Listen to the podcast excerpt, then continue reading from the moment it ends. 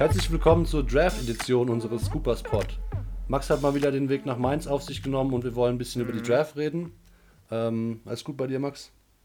Ja, auf jeden Fall. Ähm, hi. Und äh, Draft, geil, wir sind ein bisschen spät dran. Aus ja, beruflichen, studentischen Gründen, wie auch immer. Aber ähm, ich finde es auf jeden Fall gut, sollen wir auf jeden Fall nochmal drüber geredet haben. Ja, die Draft ist ja auch immer sowas, da, da kochen viele Hoffnungen hoch. Äh, die, die niederen Franchises, möchte ich sich jetzt mal in Anführungsstrichen nennen, die hoffen natürlich da mit ihren Lottery-Picks und ihren äh, Draft-Picks einfach den neuen Savior an Land zu ziehen, der die Franchise verändert. Und ähm, an 1 ist direkt einer dieser Franchise veränderten Spieler gezogen worden. Das wussten wir auch schon vorher, dass er an 1 gehen wird. Das war eigentlich das ganze Jahr über klar. Es ist natürlich die Rede von Zion Williamson.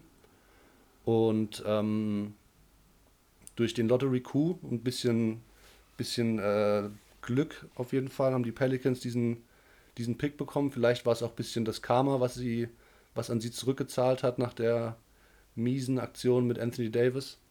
Ähm, ja, sein Williamson, Generationentalent, oder? Ja, absoluter otherworldly Athlet, hat man das Gefühl. Sowas hat man noch nicht gesehen. Irgendwie wirkt er ja auch ein bisschen übergewichtig, aber trotzdem so schnell. Äh, der Sprung unglaublich, ja, und äh, vor allen Dingen, man hört nur Gutes über ihn auch als Teammate. Ähm, er ist ähm, ein absolut harter Worker, auch das hört man nur über ihn. Er hat an beiden Enden des, des Feldes überzeugt. Ähm, aber es gibt natürlich auch noch Sachen, wo er sich verbessern kann. Er kommt jetzt nicht in die ähm, Liga und hat hier irgendwie Goat-Status, das ist klar. Und äh, wenn man über seine Schwächen reden will, dann ist man ganz schnell bei seinem Wurf angekommen. Ja. Der also, ist irgendwie flach, flat, so keine gute Wurfkurve. Er steht auch nicht immer gleich, so es sieht alles nicht so nicht so rund aus und ähm, da reden wir dann schon auch von Spot-Up, so also off the Dribble schon gar nicht eigentlich. Er hat es halt bisher auch nicht gebraucht. Die Frage ist natürlich, braucht er es jetzt in der NBA? Die Tendenz ist eher, nee, er überpowert trotzdem ja. alles, was da in den Weg kommt. Ähm, aber trotzdem ist es was, an was er arbeiten muss. Aber wie gesagt, dadurch, dass er halt wirklich so ähm, als harter Arbeiter ähm, Jim Red gilt, ist das natürlich auch was, was man ihm noch irgendwo beibringen kann. Ich denke auch am Anfang wird es gar nicht so schwer ins Gewicht fallen, dass der Wurf jetzt noch nicht so da ist. Ähm, du hast angesprochen, der ist super shaky, noch überhaupt nicht konstant in der Bewegung mhm. und ähm, ja, dass er sehr flach ist, ist, ist, ist mir auch immer wieder aufgefallen. Und am Anfang wird er aber einfach, wie du sagst, er wird durch seine Athletik kommen. Er wird, denke ich, auch relativ viel den Ball in der Hand haben tatsächlich und ähm, viel selbst kreieren, weil das Dribbling ist ja schon so da, dass er das auf jeden Fall verwenden kann, denke ich. Und da hat er ja auch seine knapp 300 Pfund, die er da irgendwie zwischen Ball und Gegner ähm, schieben kann. Ich denke, das wird ganz gut funktionieren. Und ähm, klar, der Wurf muss kommen. Ähm, auf lange Sicht muss er irgendwie halbwegs stabil sein, dass er wenigstens, wie du sagst, äh, im Catch and Shoot vielleicht ein bisschen was treffen kann. Ähm, paar Dreier aus der Ecke werden wir bestimmt schon sehen jetzt auch. Ähm, in der Transition ist er halt auch einfach eine Macht. In ne? der wenn Transition von, ist er eine Macht. Wenn ja, du von Ballbringen sprichst, so, dann, dann stelle ich mir halt natürlich auch vor, wie er sich den Rebound snatcht, was er ja auch in der College-Saison halt wie kein Zweiter gemacht hat. Er über alle drüber geflogen. Jeden Rebound, den er irgendwie kriegen kann, hat er sich geraubt und an ja, sich Auch der gerissen. zweite und dritte Sprung so einfach so komplett explosiv, wie man das eigentlich also und dann ist halt. Nie gesehen hat. Dann geht es halt einfach nur ab nach vorne und dann hat er auch die, die äh, Fähigkeit gezeigt, den, den freien Mann zu finden oder jemanden, der mitläuft. Also da darf man sich schon in ähm, New Orleans freuen auf, auf ein Franchise-Talent. Auf jeden Fall. Und er ist Lefty. Lefties, die lernen früher oder später immer zu werfen, habe ich so das Gefühl. Ja, also ich glaube wirklich, dass er niemals ein wirklicher Knockdown-Shooter wird, so, da glaube ich irgendwie nicht dran. Nö, muss er auch nicht aber der wird schon für Furore sorgen. Ich bin auch gespannt auf seine Defense. Er gilt bei eigentlich jedem Draft-Experten so als auch auf der defensiven Seite ist er eine absolute Macht und bla bla bla und was nicht immer alles gesagt wird. Ich will es sehen, er ist ein bisschen im Gewicht drüber. Ja, ich will mhm. sehen, wie er gegen die Russell Westbrooks und Damian Lillards dieser Welt, wie er da ähm, einfach versucht mitzuhalten, ähm, weil da gibt es auch in der NBA ein paar andere Athleten, die hochspringen können und ähm, äh, die eine besondere Athletik haben und die da auch nicht dabei bleiben können. Und äh, ich schließe es nicht aus, dass er das machen kann, aber das soll er mir zumindest erstmal ein bisschen zeigen. Du hast die Defense angesprochen. Wie siehst du seinen positionellen Fit sozusagen. Also wahrscheinlich wäre es etwas verfrüht, ihn jetzt schon auf die 5 zu packen in seinem ersten Jahr in der NBA, denke ich. Ähm, auf jeden Fall. Muss man schon wahrscheinlich erstmal mit der 4 anfangen und ähm, kommen wir später auch noch auf den nächsten Draft-Pick der Pelicans zu sprechen, der da vielleicht sogar ganz okay ganz reinpasst so. Ähm, aber du siehst ihn auch langfristig auf der 5 wahrscheinlich, ne? Wenn, wenn die Entwicklung der NBA so bleibt, wie es die vergangenen Jahre der Fall war, davon würde ich jetzt mal ausgehen, dann ähm, ja, sehe ich ihn langfristig auch auf der 5. Ähm, aktuell würde ich ihn erstmal nicht verbrauchen wollen auf der 4, weil eins ist auch sicher, Zions gut sind seine Knie. Mhm. Ja, und mhm. wenn da mal irgendwas passiert, dann ist es natürlich ein ganz anderer Spieler. Ja. Und da muss ich ihn jetzt nicht erst in, im ersten Jahr direkt auf der 5 ein bisschen verheizen. Genau, sehe ich eigentlich auch so. Ähm, dann gehen wir doch mal zum zweiten Pick. Das war Ja Morant. Das war auch relativ äh, früh schon klar, denke ich. Die Grizzlies haben das ja schon äh, ein paar Wochen vor der Draft quasi verlauten lassen, dass, dass Morant ihr Pick ist.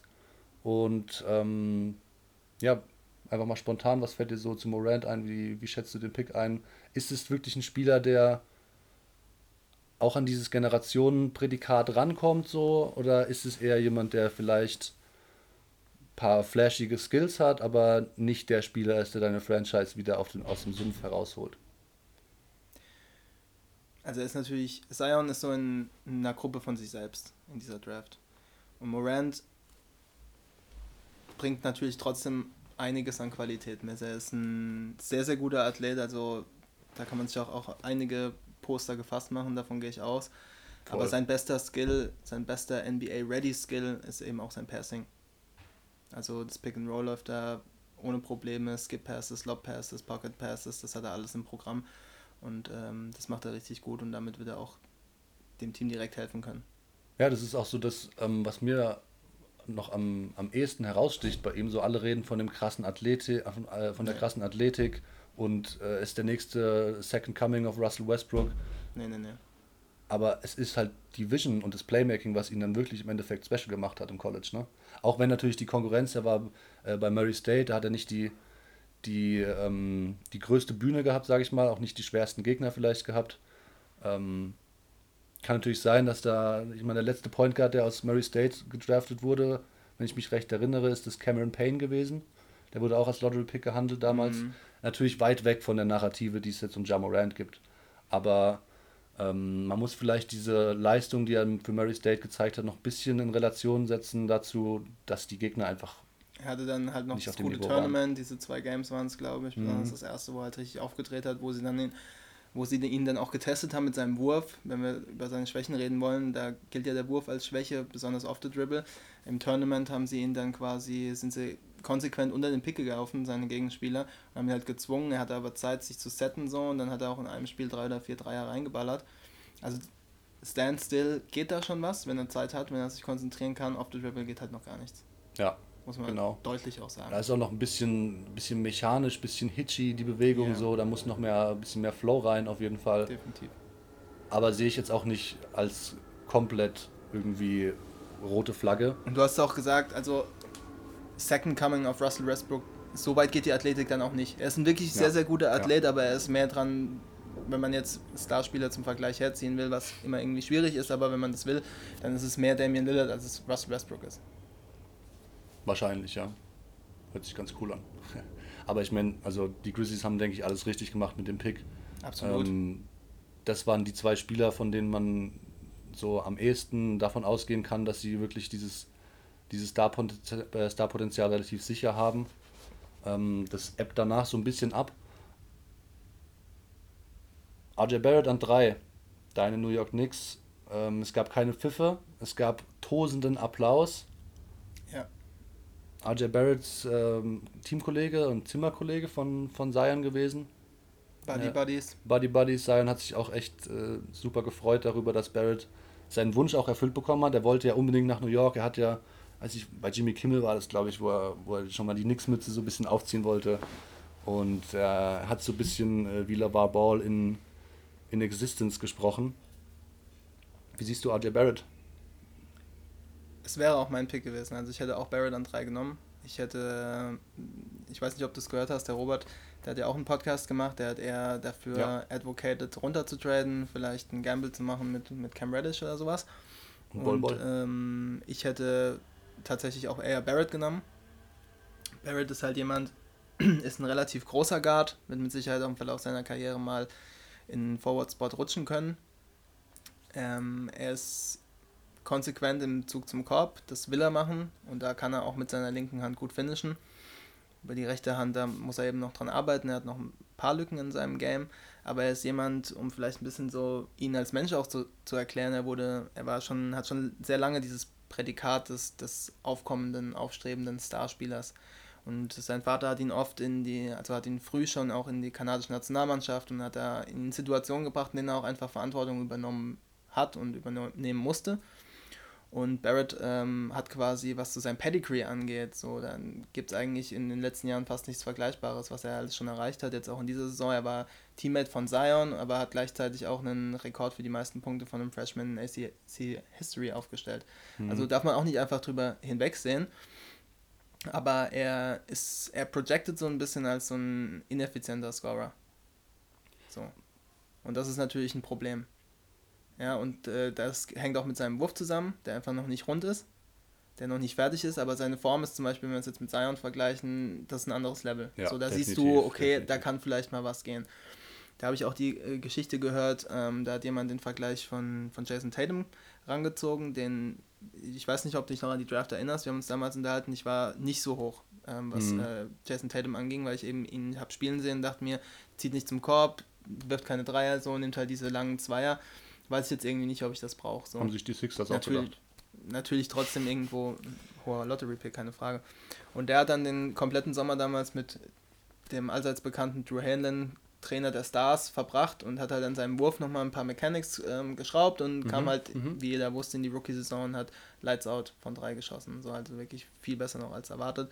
Und äh, das ist natürlich auch bei RJ, der eben schon lange, wie gesagt, dieses ähm, Prädikat des aufstrebenden Stars mitträgt.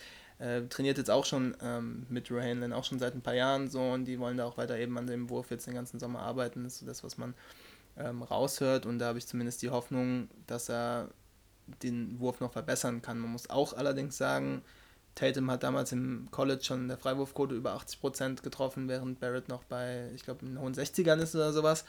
Ja. Und das ist immer ein ganz guter 66. Indikator, die Freiwurfquote. Und er wird niemals der Shooter werden, vermutlich, wie es Tatum ist. Aber ich habe zumindest Hoffnung, dass da noch was geht. Ja, denke ich auch. Also vor allem wichtig ist bei ihm, denke ich, wie du schon angesprochen hast, dass die Form einfach nicht so ganz fatal aussieht, sondern eher eigentlich ganz gut aussieht. Ja. Und ähm, auch ein Lefty. Er hat auch schon, auch ein Lefty, genau. Ähm, hat auch schon ein bisschen so gezeigt, dass er off the dribble zumindest so ein paar Flashes gezeigt hat, dass er da auch mal hochgehen kann. Was ja, ja die Midrange oder so. Die Midrange, hat die Midrange schon sehr bevorzugt, der Dreier, der NBA-Dreier vor allem. Da muss man mal abwarten, aber ich bin eigentlich auch relativ zuversichtlich, dass da noch Luft nach oben ist und dass er das auch ausschöpfen wird. Du hast die, die Work Ethic angesprochen. Absolut. Er hat es auch von seinem Vater mit dem Kanada Basketball-Ding, der ist ja, glaube ich, der GM oder sowas in der Richtung für das Nationalteam. Ähm, hat er schon viel mitbekommen über die ganzen Jahre und wie du so gesagt hast, er hat auf jedem Level gewonnen. Und es war immer für ihn so, er war so ein, ein Winner halt einfach. Immer der Man. Immer der Man auch. Und das war jetzt in Duke natürlich nicht mehr ganz so der Fall, weil natürlich neben Zion stehst du natürlich in einem gewissen ähm, Schatten. Schatten. Und äh, auch Cam Reddish ist ja jemand, der offensiv irgendwie prominent eingesetzt wurde und ähm, ja auch eigentlich durchweg als, als Lottery-Pick gehandelt wurde, auch mal, auch mal höher, als er jetzt gedraftet wurde letztendlich. Kommen wir später vielleicht noch drauf zu sprechen.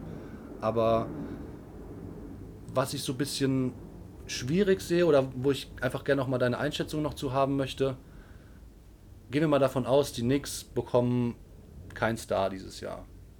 Und nächstes Jahr auch nicht. Mhm. Und so traurig sich das anhört, aber es ist relativ realistisch, denke ich. Es könnte schon gut passieren. Mhm. Und das Management pocht ja immer darauf, ja, dann, das ist uns, also dann nicht egal, aber wir können trotzdem weiter organisch wachsen. Und ist dann für dich Barrett jemand, mit dem du dir vorstellen kannst, als wirklich clear-cut Nummer 1 Option der Offense, der wirklich über 30 Prozent der, der Ballbesitze da den Ball handelt und dann dein Main Creator ist. So, wie schätzt du das Potenzial an, dass er wirklich der, der Number One Guy deiner Offense ist, der deine Offense aufzieht, Abend für Abend? Also ich glaube, wir haben noch gar nicht drüber geredet, aber er ist wirklich für seine Position eigentlich ein guter Passer. Er kann ja. auch Skip-Passes spielen. Er hat jetzt nicht jeden, jeden beliebigen Pass drin, wie das bei Morant der Fall ist, aber den Lob und den Skip-Pass ist er schon ganz gut drin. Und ich sehe da schon Potenzial, aber ich kann das natürlich nicht einschätzen. So, ja, das ist ja irgendwie, das kann wahrscheinlich niemand. So, aber du hast jetzt in, dem, in der nächsten Saison hast du eine Möglichkeit, ihm die Car Keys in Anführungszeichen zu geben, das ein bisschen aufzuteilen mit Smith Jr. und einfach mal zu gucken, was du hast. So, und danach kannst du es vielleicht besser abschätzen. Ich meine, er ist 19. Ja. Und lass ihn machen, lass ihn versuchen. Bring ihm noch bei, dass er einfach konstanter wach ist in der Defense. Er hat eigentlich körperliche Tools, um äh, mitzuhalten. Und er auf niederen Leveln, vor allem College-Level, galt er eigentlich auch nie als Minus-Defender. Im College war es sehr up and down. Ähm, und äh, da muss er eben konstanter werden. Aber lass ihn einfach machen. Schau, was, schau, was du hast. Du hast nichts zu verlieren. Ja klar, du hast auch nichts zu verlieren, so wirklich, das stimmt. Aber ähm, ich, ich mag auch, ich mag auch, wie er, also du hast angesprochen, die Pässe und er hat eine gute Vision. Er kann auch, er ist relativ lang, 6 foot 7, 6 foot 8, sowas in der Richtung. 6 foot 7, ja. Ähm, kann über Verteidiger hinweg sehen und dann auch über die hinweg passen, so ja. deswegen über mehrere Stationen, das geht schon mal. Und ähm, der Touch ist auch da, also er findet da auch Leute relativ präzise, das hat mir schon gut gefallen. Und er kann das Spiel über mehrere, auf mehreren Ebenen beeinflussen. Also er kommt zum Korb, er sucht auch aggressiv den Weg zum Korb. Das ist so ein bisschen seine Calling Card auch. Wenn auch, du hast vorhin auch schon gesagt, so eher über links als über rechts. Das ist bei, bei vielen Linkshändern so immer das Problem. Harden geht auch nicht wirklich gerne über rechts. Er neigt halt auch ein bisschen zu Tunnel Vision. Genau, er neigt. Aber da sage ich halt, wie du es schon gesagt hast, er war immer der Man überall und hat auch abgeliefert. Und das ist natürlich irgendwie naturell, was mit ihm wächst. Aber wenn ich ihn wie man ihn so kennengelernt hat, zumindest natürlich ist es auch immer irgendwie narrativ getrieben, aber so wie man ihn kennengelernt hat, hat man eigentlich nicht das Gefühl, dass er jemand ist, so, der jetzt ein totaler, ähm, der so ein Ego-Zocker ist. So gerade die Zion-Geschichte, ja, die beiden waren die besten mhm. Kumpels, so nach dem Motto, er hat ihm auch alles gegönnt. Da war in, dem, in der Vorbericht der Draft zumindest nirgendwo was anderes zu lesen, als dass er irgendwie, oder während der letzten Saison auch, dass, dass Barrett jetzt Probleme damit hatte, dass Zion ihm jetzt das ähm, Rampenlicht stiehlt, denn Barrett kam ja eigentlich als der Nummer 1 Pick Consensus in die College-Saison und nach ja. zwei, drei Wochen war dann relativ schnell klar, dass es Zion ist. Aber da hatte ich nicht das Gefühl und deswegen hätte ich da zumindest Hoffnung, dass er, ähm, dass man ihm das beibringen kann oder dass er dann nicht ähm, opposed dagegen ist, irgendwie mehr den Ball auch zu sharen. Ja. Und ich denke auch, er, er ähm, embraced ja auch diese Situation New York. Wir haben es vorhin gesagt, er wollte unbedingt dahin. Family. Und Family und überhaupt, die brauchen nicht, nicht über die Tradition der Nix zu sprechen, das ist ja äh, offensichtlich. Ähm, ich frage mich nur so ein bisschen, weil er auch immer so meint, ja, er ist ready so und irgendwie kommt mit, den, mit der Medienaufmerksamkeit schon ganz gut zurecht. Das sagen und sie alle. Das sagen sie alle so, aber er, da wird es irgendwie noch mal ein bisschen mehr betont, auch so von, von narrativen Storylines, die man jetzt so lesen, äh, lesen kann da frage ich mich halt, ob er sich da vielleicht nicht ein bisschen äh, verschätzt, weil New York ist halt schon einfach eine harte Nummer. Lass ja. den mal die ersten, lass mal New York nächstes Jahr die ersten 20 von 40 Spielen, also da werden sie ja noch gut dabei, aber viele Spiele verlieren einfach. Lass den auch mal so ein bisschen strugglen und nicht dieses Gefühl haben, ja, eigentlich sind wir ein Winning-Team, so, weil das hat er ja immer gehabt eigentlich. Mhm. Und dann bin ich gespannt, wie er darauf reagiert. Da möchte ich nicht sagen, dass er dann zusammenbricht und wir dann ihn quasi wieder vergessen können als, Pro als Project. Aber da möchte ich schon sehen, wie er dann damit umgeht und ob er dann auch bereit ist, so ein bisschen diese Verantwortung dann schon zu übernehmen. Das ist natürlich viel verlangt von einem Rookie und die Erwartung kann man jetzt noch nicht hegen. Aber ich finde es trotzdem interessant zu sehen, gerade weil er eben immer so ein Winner gewesen ist, der auch ähm, viel selbst gemacht hat, wie er dann damit zurechtkommt, wenn er viel den Ball selbst in der Hand hat, viel Verantwortung trägt, aber es halt nicht so läuft. Das wird auf jeden Fall, denke ich, interessant zu sehen bei RJ Barrett. Ja, generell bei allem, was da nach New York kommt, immer an jungen ja. Spielern. Das ja. war letztes Jahr bei Nox dasselbe, da haben die ihn auch gefragt und er war auch so, ja, ich komme jetzt von Kentucky und äh, wir sind ja immer so in der Öffentlichkeit und deswegen bin ich da vorbereitet. ja, statistisch ja. einer der schlechtesten Spieler der NBA. Ja, ja. Gut. Gut, vielleicht wollen wir noch äh, ein, zwei Worte, Worte über die Defense verlieren. Ähm, hat ja eigentlich schon so einen relativ guten Frame, also ist athletisch, ist kein Superathlet, aber nee. bringt schon ein bisschen was mit. Schon ripped auch. Hat schon ein paar Tools auf jeden Fall, ist beweglich, ist schnell, kann auch mal jemand vor sich halten. Aber der Lockdown-Defender war er jetzt natürlich auch nicht, das muss man auch schon so zugeben. Ja, und ähm, ich habe jetzt nicht besonders viele Duke-Spiele gesehen, aber was mir so ein bisschen aufgefallen ist und was man auch immer wieder gehört hat, ist, dass er halt Off-Ball gern mal den Ball zu sehr anschaut und so ein bisschen Ballwatcher ist und dann, selbst wenn er dann die erste Aktion noch irgendwie verteidigt, nicht so robust in der zweiten Aktion ist und dann mhm. auch im Post, wo er eigentlich mit seiner Kraft ganz gut dagegenhalten könnte, ähm, dann auch einfach mal einen einfachen Backe zulässt, weil er einfach nicht durchgängig da ist. Siehst du das als ein großes Problem an oder ist das eigentlich eher nebensächlich, weil sich das auf die Zeit noch geben würde und da sollten wir vielleicht ein bisschen da muss man abwarten, sein. wie das halt immer so ist mit Rookies, die kommen dann rein. Defense ist nicht seine Calling Card ähm, und da muss man halt hoffen. Ja, also da muss ja. man hoffen, dass er irgendwie, dass man das ihm ein, äh, wie sagt man, einbläuen, dass man ihm das einbläuen kann, dass er da eben auch konstant sein muss. Das wird vielleicht aber auch im ersten Jahr nicht passieren. Ja, ich denke auch, da sollte man ein bisschen dem Kerl noch ein bisschen Zeit geben. Sowieso, du hast es angesprochen, er ist natürlich noch sehr jung und äh, bringt super viel Talent mit. Und ich mag auch echt seine Anlagen. Wie gesagt, er kann ähm, das Spiel in sehr, sehr vielen Bereichen beeinflussen. Über sein Rebounding haben wir noch gar nicht gesprochen, was auch, auch eigentlich gut, seine ja. große Calling Card so mit, mit noch war, neben dem Playmaking und dem Scoring. Ja. Ähm, ich hoffe ich hoff nur nicht, dass er diese Scorer-Mentalität, dass ihm die so ein bisschen zu Verhängnis wird, da hoffe ich drauf, weil wir haben es mit der Tunnel Vision angesprochen, er hat dann gerne mal so einen, so einen schlechten Wurf auch aus der Midrange oder gegen mehrere Leute am Ring forciert. Und das möchte man natürlich nicht sehen, aber das sind auch einfach die, die Growing Pains, die mit, mit einhergehen. Auch mehr Shooting dann in der NBA, auch das war ja ein Problem in Duke. Genau. aber das vielleicht abschließend nochmal, ich denke einfach, es war trotzdem der richtige Pick an 3. Ich sehe seh schon einen Unterschied zwischen 3 ähm, und was danach gekommen ist. Mhm. Jetzt, die Andre Hunter kam ja dann an 4, aber wenn du jetzt auch irgendwie Jared Calvert dazu nimmst oder was auch immer, ich hätte schon an 3 niemand anderen genommen. Hätten sie runtergetradet und ähm, hätten vielleicht irgendeinen Deal gemacht und hätten was anderes gewählt, dann hätte man darüber reden können. Aber ich denke, wenn du an 3 bleibst, dann, dann muss es schon RJ sein. Ich denke auch, es ist ein nachvollziehbar, nachvollziehbarer Pick auf jeden Fall. Ähm, ich bin jetzt nicht so weit weg von, davon, dass ich sage, Culver hätte ich auch noch in Betracht gezogen, so an vier. Aber bin ich vielleicht auch, äh, wie ihr später vielleicht noch ja, hören werdet, ein bisschen. Ja drauf. Genau. Ich weiß ja. Richtig, dann an vier, ähm, das war schon der erste Pick mit so ein bisschen Vorgeschichte oder ein bisschen mehr Vorgeschichte noch.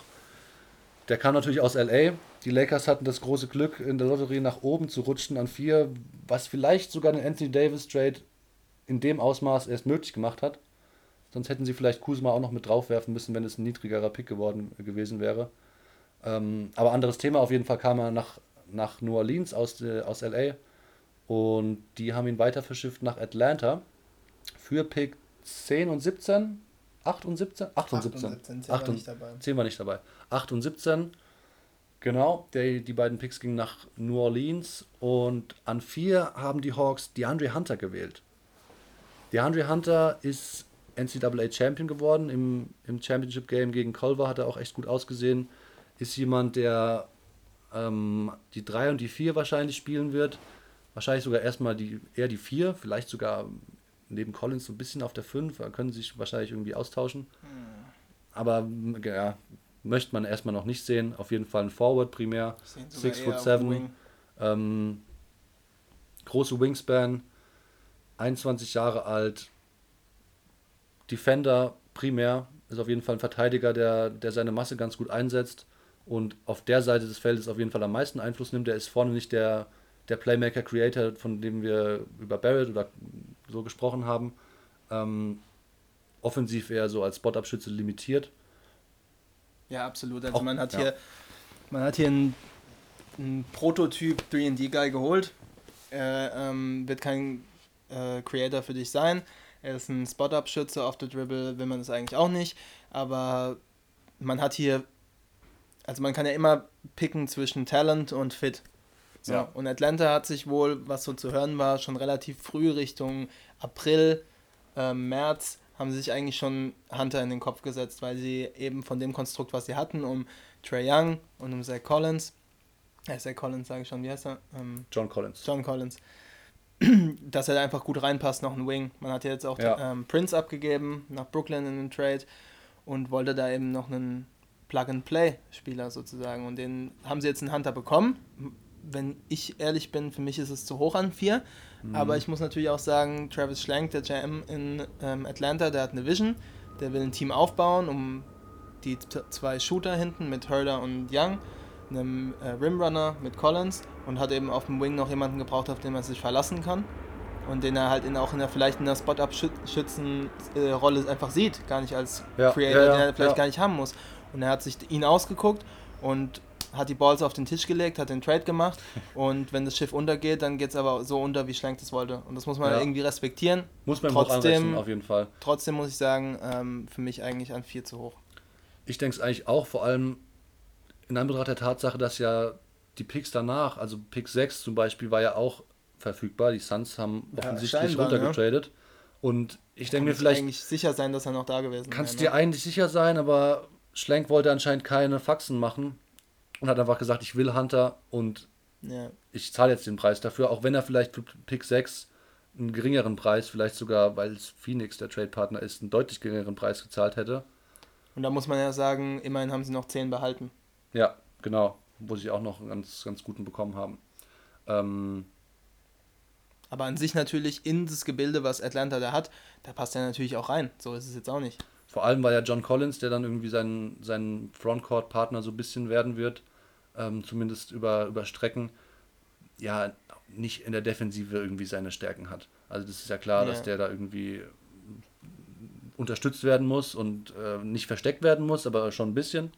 Und Hunter kommt halt da als, als, als langer, starker, robuster Defender hinten rein, der, ähm, der auch, auch ein bisschen Shotblocking so übernehmen kann, weil er einfach eine gewisse Masse mit sich bringt und äh, denke ich auch relativ schlau ist und sich gut, gut rotiert so und ein gutes Gefühl für die Defense hat. Ähm, ich nehme auch an, dass das der entscheidende Grund war, dass sie halt jemanden gesucht haben, der wirklich Defense first ist. Ja. So, und da ja. kannst du halt, wenn du nur dich darauf konzentrierst, dann kannst du auch argumentieren, Hunter über Kalber. So. Zu dem ja. Ergebnis kannst du dann schon kommen. Kannst du kommen, das Auf jeden richtig. Fall ja. eigentlich. Ja, ja, voll. Ähm, gut, die Hawks dann an vier mit Hunter, wie gesagt, also es geht absolut klar, ist ein guter Fit. Fit neben, neben Trey und Wobei Collins. ich normalerweise immer sagen würde in der Draft, eigentlich fast ausnahmslos Talent über Fit. Ja, da kommen wir beim nächsten Pick auf jeden Fall drauf zu sprechen, weil da werden sich unsere Geister scheiden, glaube ich. Ähm, so ist es. Ich denke nur, dass, dass sie auch gar nicht diesen nächsten Playmaker unbedingt über diese Draft jetzt holen mussten. Denn sie haben Trey Young, der natürlich ganz viel Verantwortung da übernehmen wird. Sie haben ähm, Kevin Herter, der schon ein bisschen was gezeigt hat, mehr als man vielleicht äh, denkt im Playmaking und im, im Shot mhm. Creating. Mhm. Die Andre Bambry hat da tatsächlich auch von der Bank ein bisschen was gezeigt, hat mir auch sehr gut gefallen. Ähm, wir hatten übrigens am Ende von der Saison, von der regulären Saison, war unser letzter Sunday, war über die Hawks. Ähm, da ist es alles ein bisschen näher beschrieben, wenn ihr nochmal reinlesen möchtet. Und Collins ist ja auch jemand, der, der Plays machen kann offensiv. Short Roll. Short Roll, genau. Und ich denke, so ein Short Roll-Potenzial hat Hunter wahrscheinlich auch. Da, der ist ja nicht blöd und äh, ist jetzt auch nicht so komplett limitiert, dass er den Ball nicht auf den Boden bringen kann. Aber ich kann schon nachvollziehen, dass sie da, wie gesagt, für Defense First und jetzt nicht noch mehr Playmaking sich holen wollten. Ja, auf jeden Fall. Genau. Dann kommen wir doch zu Pick 5. Die Cleveland Cavaliers haben sich für Darius Garland entschieden der fünf Spiele gemacht hat im College für Vander, äh, Vanderbilt. Für Vanderbilt, genau. Vandy, genau. dann den Meniskus.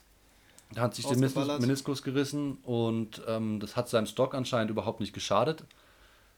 Ganz ist jemand, der ganz im Gegenteil wahrscheinlich, weil so ein bisschen ja seine Schwächen dann natürlich auch nicht mehr durchgekommen sind und alles, woran wir uns von diesen fünf Spielen erinnern, sind die ganzen Swishes und Dreier und dynamischen Würfe einfach und die Schnelligkeit und so ein bisschen dieses Steph Curry-Gehen irgendwie. Ja. Ähm, das war ja auch schon alles sehr beeindruckend, aber er hat halt auch in den fünf Spielen mehr Turnover als Assist gespielt. Mhm. Und äh, wir reden vielleicht später noch kurz über die Defense, aber da brauchen wir nicht lange drüber sprechen. Der ist 6 foot 2 groß, also das ist schon sehr, sehr klein. Ähm, da muss man natürlich gucken, wie er sich da bei Wasser halten kann wir haben ja vor der Draft schon ganz viel über verschiedene Prospects gesprochen, so wer dir gefällt, wer mir gefällt und da schon ein bisschen diskutiert. Und ich hatte eigentlich immer den Eindruck, dass Garlands dir so ein bisschen besonders angetan hat. Ja, ich habe eine Schwäche einfach für so pure Shooter. Ja, also ich war letztes Jahr, du erinnerst dich vielleicht, Trey Young war auf meinem Big Board, wenn wir es so nennen wollen, äh, an zwei gesetzt. Ja, ähm, das war eigentlich kaum irgendwo anders so zu lesen. Aber ähm, ich kann mich da gerne mal verlieben und das war auch bei Garland so. Ähm, er ist einfach wirklich ein Shooter aus der Hölle. Ja, also ob es Spot-Up ist, ob es Off the Dribble ist, ähm, ob es von Screens kommend ist, das hat er alles drin und das kann er auch alles treffen. Und das ist natürlich auch eine, ist viel wert in der jetzigen NBA. Ähm, ist immer gesucht.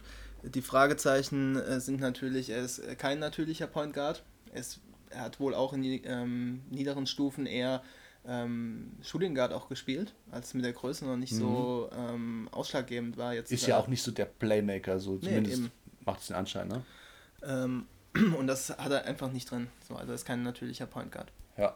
Und jetzt, ähm, und die Defense ist natürlich auch, also er ist auch sehr lean, ja, also ist jetzt nicht aufgepumpt oder so ähm, und kann da irgendwie was wettmachen. Da wird er den Cavs auch nicht helfen, aber er ist einfach exciting to watch. Und ähm, ich meine, Trae Young hilft auch niemandem defensiv. Ja, aber er ist natürlich vom Passing her auf einem ganz, ganz anderen Stern. Ja, ja. Vom Shooting her kann man Vergleiche vielleicht ziehen. So, aber auch die muss Garland natürlich erstmal unter Beweis stellen, auch in der NBA. Trotzdem, da kann man irgendwo Vergleiche ziehen, finde ich. Ähm, ich freue mich trotzdem auf die Cavs, ähm, auch wenn man jetzt natürlich darüber reden muss, die haben ja eigentlich letztes Jahr Colin Sexton gepickt an 8 mit dem Brooklyn-Pick aus dem Kyrie-Deal. Genau, und jetzt kann man natürlich hergehen und kann sagen, ja Moment, warum pick ich denn in zwei Jahren äh, in Folge meinen quote-unquote äh, Franchise Point Guard? So, also ich finde, es ist schon so ein indirektes Eingeständnis dafür, dass man damit rechnet, dass man bald nicht mehr mit Sexton rechnet. Verstehst du, was ich ja, meine so? Ja, aber wir haben eben drüber geredet, ähm, dass man Travis Schlenk dafür loben muss, wenn er die Balls auf den Tisch legt und eine Entscheidung trifft. So, und äh, was man so gehört hat, war wohl Sexton auch letztes Jahr der ähm, Pick von, äh, na, wie heißt er? Ähm, jetzt fällt es mir nicht ein, LeBrons bester Freund, ähm, der Owner von den Cavs. Dan Gilbert. Dan Gilbert, dass der wohl äh, sehr hoch war, äh, was, was, ähm, was Sexton anging. Und wenn man er hat sich er hat sich auch verbessert während der Saison, auch das ist keine Frage. Ja. Also, was er da durchgemacht hat am Anfang der Saison noch, wo die ganzen Veterans gesagt haben, ja, der Typ, der kann ja gar nichts auf Point Guard und äh, der gibt mir nicht den Ball und was auch immer. Und er hat sich da verbessert, hat aber eigentlich auch eine seiner Calling Cards nicht unter Beweis stellen können, nämlich dass er eigentlich ein guter Defender wäre. Das hat er nicht gezeigt. Ja, ähm, ja, überhaupt nicht. Und wenn man eben jetzt jemanden wie Garland fürs Workout reinholt und der dann Workout hinlegt, äh, ich kann mir da schon vorstellen, wie man sich da verliebt und halt sagt, so, okay, dann nehmen wir ihn jetzt, weil jetzt nehmen wir einfach Talent over Fit und das finde ich ja. eigentlich okay. Und ähm, wenn es dann nicht mehr geht, wenn der Fit mit den beiden nicht funktioniert, dann guckt man eben, was man für Sexton bekommt. Also ich habe zwei. aber man, man hat eine Entscheidung getroffen. Ja, man hat eben okay. nicht gesagt, so, nee, ich nehme jetzt einen Wing, weil hm, brauche ich jetzt und gehe dann, soll ich dann einfach weitergehen mit Sexton die nächsten Jahre. Also, wenn du mir die Pistole auf die Brust legst, dann will ich auch äh, nicht mit Sexton als mein Franchise. Hast dann auch so ein bisschen eine, eine Fallback-Option für, für Sexton und auch für Garland. Also, wenn einer von beiden irgendwie aufgeht, dann, dann ist es ja okay. Und dann kannst du auch schauen, ob du noch irgendwas für den anderen bekommst, je nachdem. Die Cavs mit ihren ganzen Verträgen, aufgeht. die haben noch die nächsten Aber Jahre sowieso das nichts ist, zu melden. Das ist einer meiner Punkte bezüglich des Fits. Also erstmal sehe ich nicht, dass die beiden zusammenspielen können langfristig. Das wird man jetzt ausprobieren und das wird man auch sehen und vielleicht funktioniert es auch ein bisschen. Ja. Colin Sexton war ja lustigerweise während der Draft in dem Livestream von, von Yahoo mit dabei und ähm, hat sich gefreut über den Pick, hat gemeint, ja, Lillard und McCallum, die spielen auch zusammen. Ähm, ja, ja. Hat dann schon von Western Conference Finals vielleicht auch gesprochen, ich weiß nicht genau. Auf jeden Fall war er irgendwie Nach seinem Trade vielleicht, öffentlich, ja, öffentlich zumindest äh, angetan. Ich weiß nicht, wie er wirklich dazu steht aber ich kann mir nicht vorstellen, dass die beiden auf Dauer gut nebeneinander aussehen, dass es funktioniert. Das ist mein, erste, mein erstes Problem mit dem Fit. Und dann, die Cavs stehen natürlich ganz am Anfang des Rebuilds, das ist ja klar. Ja. Und die haben auch jetzt alle Zeit, alles auszuprobieren und deswegen ist es auch irgendwie verständlich zu sagen, wir holen einfach den talentiertesten Typ und schauen einfach danach, wie es funktioniert. Ist alles legit, aber ich möchte dann auch sehen, dass jetzt diese ganzen Überbleibsel aus der alten Ära, diese Tristan Thompsons, äh, J.R. Smith, Kevin Love. Kevin Love, den du dann nochmal fett bezahlst, das ist eine andere Geschichte, aber die müssen alle irgendwie, also meiner, meines Wissens, äh, Smith läuft sowieso aus. Der hat ja diesen ungarantierten Vertrag, der startet vielleicht gar nicht in die Saison mit den Cavaliers. Ist sehr wahrscheinlich, denke ich. Thompson läuft noch mindestens ein Jahr. Ich weiß nicht, ob er noch ein zweites Jahr danach noch da ist. Ähm, Kevin Love ist für die nächsten vier Jahre da. Drei Jahre, vier Jahre. Abend überlebt hat, war für mich eine Überraschung, wenn ich ehrlich bin. Ja, ich denke auch, er ist ein Kandidat, der der zur Deadline dann auf jeden Fall nochmal brisant wird. Nächstes, nächste Saison noch in, in. Aber auf jeden Fall finde ich, die Cavaliers haben ein bisschen äh, Aufräumarbeiten zu tun und müssen jetzt in diesen Rebuild auch mal voll reingehen einfach. Und ich habe eigentlich Vertrauen darin, dass sie das auch so sehen, dass sie jetzt nicht denken, ja, äh, Garland ist jetzt unser Topscorer und mit Love bisschen stretchen und Pick and Roll, vielleicht können wir um die Playoffs mitspielen. Nein, Rebuild, volle Kanne. Ja, aber deswegen kann und ich auch verstehen, dass man halt sagt, hey, ich habe hier einen Typ, der kann halt auf jeden Fall eine Sache richtig gut. Ja. So, und das ist Shooten ja, und das, das ist wichtig. Okay, genau. Und wenn ich halt mir Culver, den Pick danach anschaue, der kann vielleicht alles ein bisschen gut, aber der kann halt, kann er auf, was kann er wirklich elitär gut. So, und dann ähm, ist okay. Ja, da sprechen wir gleich drüber. Ich wollte noch meinen, meinen zweiten Punkt, das ist nämlich einmal, wie gesagt, der Fit. Und andererseits, du hast angesprochen, vielleicht, man hat nicht so viel von ihm gesehen während der Saison, weil er eben verletzt war. Und dann kommt er halt in die Workouts rein und hat diesen krassen Skill, dass er einfach die Dinger rein swischt und einfach da trifft und du denkst dir, fuck man, ich muss diesen Spieler haben. Und ich denke mir halt, dass dann alles so ein bisschen übertüncht ist, was vielleicht irgendwie ein bisschen kritisch zu sehen ist. Weil er einfach ein kleiner Typ ist, der offensiv eindimensional ist, momentan zumindest noch. Ähm, also ich weiß nicht, ob sie sich da vielleicht ein bisschen haben einlullen lassen und ob Garland vielleicht ein guter Schütze sein wird, klar. Aber wenn nicht viel mehr geht, kannst du dir es dann leisten, dass du so einen kleinen Guard als Off-Guard einsetzt? Finde ich sehr schwierig. Und ich möchte ihn jetzt nicht abschreiben, um Gottes Willen. Ich finde auch cool, wie er, wie er die Dinger da reinnetzt. Das sieht auch alles schön und gut aus. Aber als Point Guard der Zukunft für die Cavaliers muss er auf jeden Fall noch draufpacken. Da muss er besseres Passing zeigen, bessere Übersicht, einfach Playmaking, das muss sich einfach verbessern. In Transition wird es schon ziemlich gut sein, weil er halt so super schnell ist und ähm, auch einen, gewissen, gewissen äh, Floor an einem guten Dribbling hat. Also das ist jetzt nicht irgendwie ja, ja, unsicher. Also er kann schon ein bisschen mehr als nur werfen, aber das ist halt das, was krass heraussticht. Und ich habe die Befürchtung, dass da die ganzen Schwächen, wir haben es ganz am Anfang äh, angesprochen mit den Turnover und, und so weiter, dass das alles ein bisschen runter unter den Tisch gekehrt wird und gesagt wird, ey, ich, ich brauche jetzt diesen krassen Shooter unbedingt. Und da sind auf jeden Fall noch ein paar Fragen offen, denke ich. Ja, unterm Strich denke ich trotzdem ist der Pick okay, wenn ich mir das restliche Feld in der äh, Lottery anschaue. Weiß ich nicht, ob ich in der Situation, in der ich bin, ein paar Jahre später weiß man es immer besser, aber ich, ob ich in der Situation an dem Abend der Draft in der Situation bin, wo ich, wo ich denke, nee, ich brauche ein anderer Spieler ist für mich ganz klar talentierter.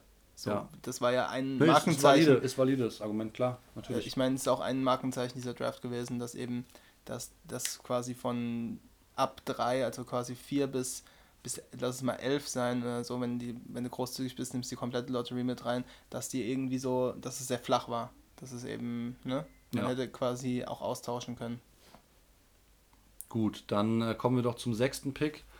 Den haben sich die Wolves ertradet an dem Abend noch. Mhm. Ähm, mit den Suns, was war der, der genaue Gegenwert? Es war Pick 10.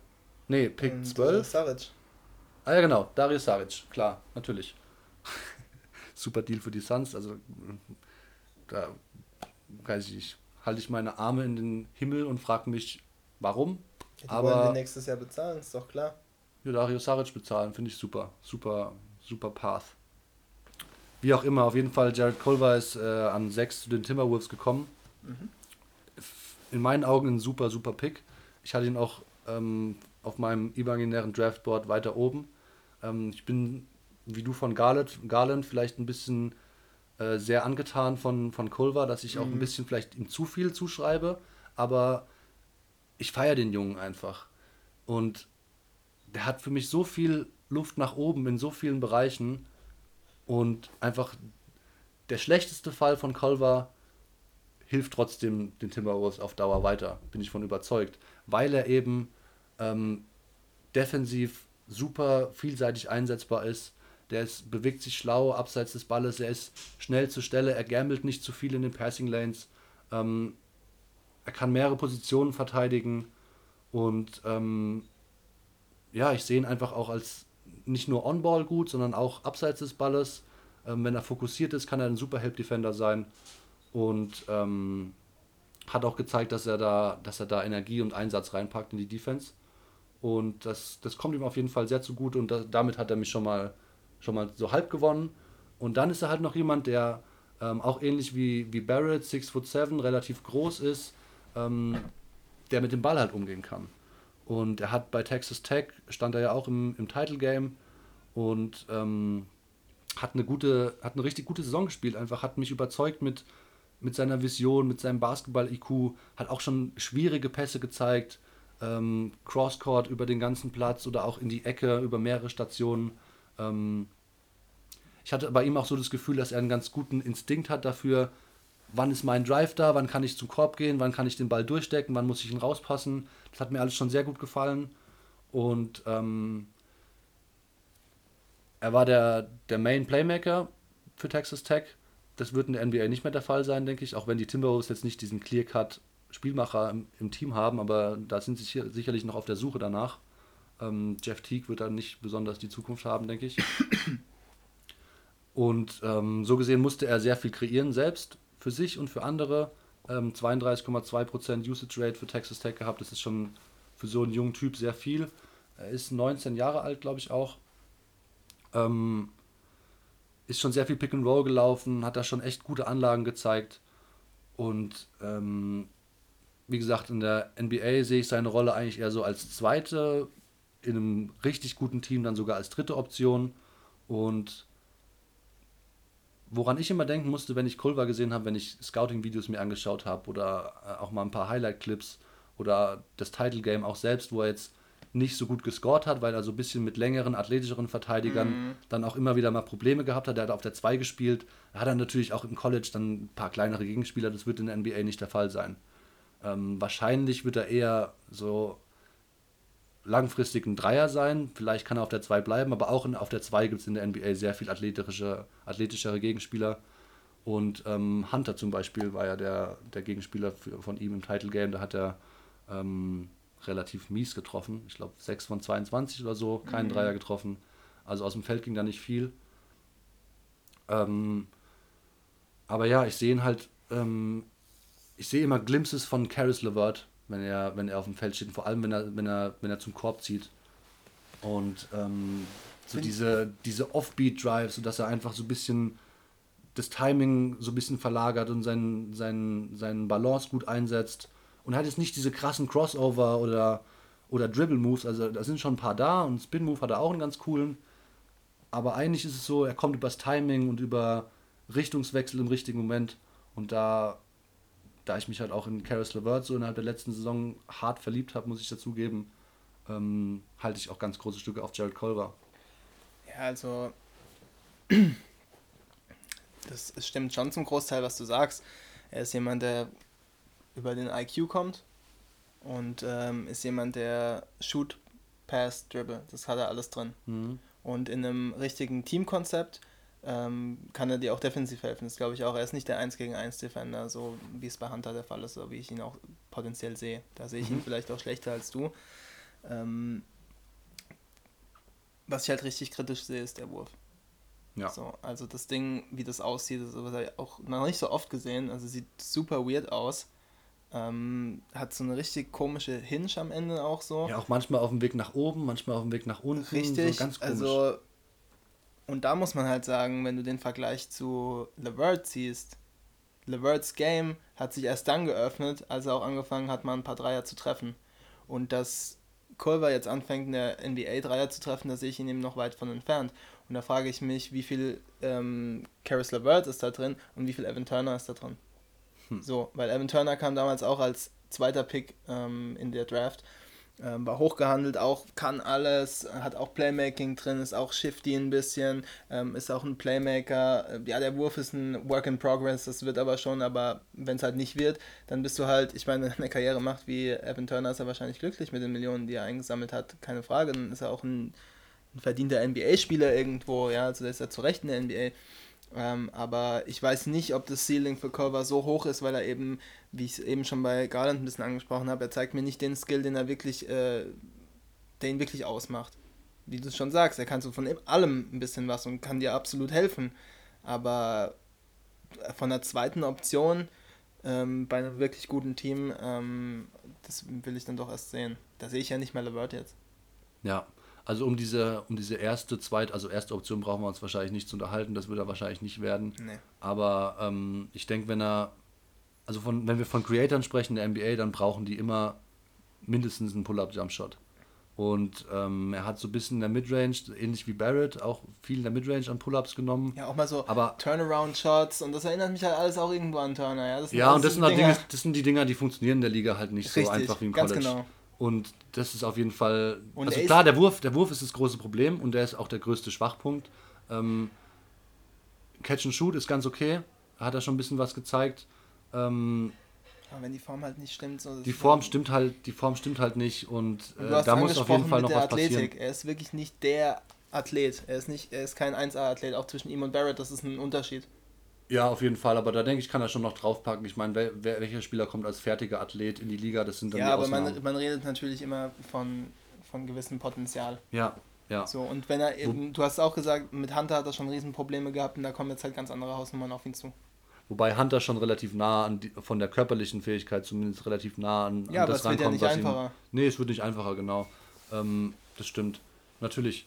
Ich, wie gesagt, ich habe es ja am Anfang ein bisschen durchklingen lassen. Vielleicht ist auch ein bisschen Ja, zu viel nee, Sympathie mit drin. Aber ich denke schon, dass er, dass er echt was reißen kann. So, ich mag den Jungen halt. Und Ja, wenn der Wurf, wenn der Wurf um die Ecke kommt, dann ab dafür. Und ich Ja. denke, die Wolves haben auch alles richtig gemacht mit dem Pick, vor allem dahingehend, dass Dass auf dem Flügel abgeben. Saric weg und auf dem Flügel ähm, haben sie halt außer Covington nichts so richtig, mit dem sie längerfristig planen können. Wiggins, à la ciao. Ähm, ich denke, der ist da ganz gut aufgehoben.